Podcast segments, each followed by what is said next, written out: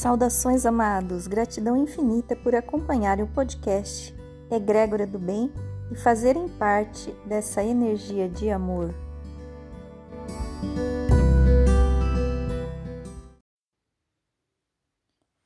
E hoje nós vamos falar sobre o que é egrégora. De acordo com o dicionário online, egrégora é uma força espiritual que resulta da soma das energias mentais, físicas e emocionais provenientes de duas ou mais pessoas reunidas em grupo. Uma definição bem clara do que vem a ser egrégora nós podemos ter na própria Bíblia. Em Mateus capítulo 18, versículo 20, diz assim: Porque onde estiverem dois ou três reunidos em meu nome, aí estou eu no meio deles. E nada como a Bíblia para nos dizer o que é o amor, o que é esse sentimento de união que nos contagia e nos faz ser pessoas melhores. O termo egrégora ele vem do grego egregore, que significa velar, vigiar. É como se denomina a força espiritual criada a partir da soma de energias coletivas, mentais e emocionais é fruto da congregação de duas ou mais pessoas. O termo também pode ser descrito como sendo um campo de energias extrafísicas criadas no plano astral a partir da energia emitida por um grupo de pessoas através dos seus padrões vibracionais. Segundo as doutrinas que aceitam a existência de egrégoras, elas estão presentes em todas as coletividades seja nas mais simples associações ou mesmo nas assembleias religiosas. Sendo assim, todos os agrupamentos humanos possuem suas egrégoras características: empresas, clubes, igrejas, família, trabalho.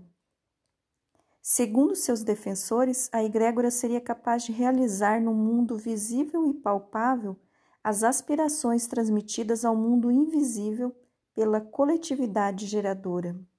Em resumo, uma egrégora participaria ativamente de qualquer meio, seja ele físico ou abstrato. Quando a energia é deliberadamente gerada, ela formaria um padrão, ou seja, teria a tendência de se manter como está e de influenciar o meio ao seu redor.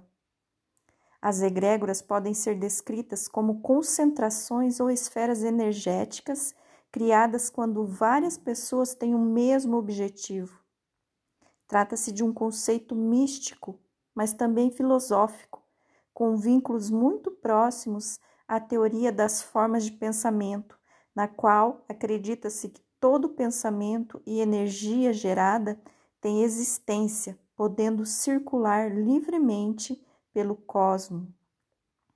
Pode-se exemplificar o conceito de egrégora ao analisar um ambiente hospitalar no qual o principal objetivo dos circunstantes é promover a cura.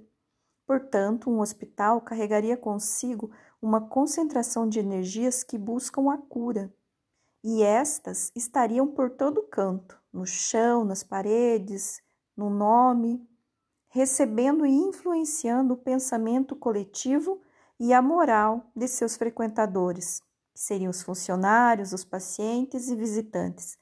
Da mesma maneira, uma celebração religiosa, um encontro de algumas ou muitas pessoas voltadas para promover um mesmo fim, seja a cura de alguém, o fim de um problema ou a superação de uma perda, teriam um grande poder de formar energias positivas e, através delas, promover mudanças.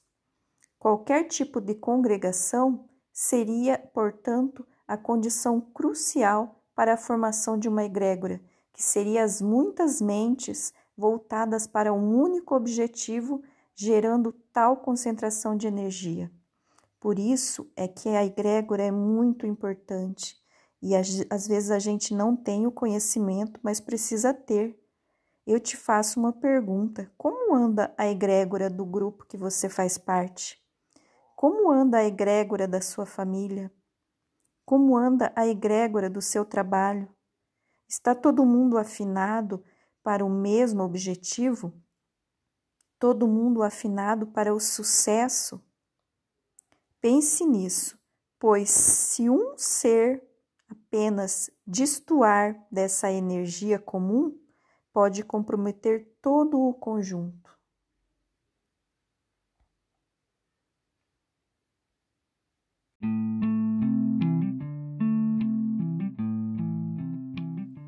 Estejam bem e colaborem para o bem uns dos outros. Vamos espalhar amor por aí. Vejo vocês no nosso próximo episódio.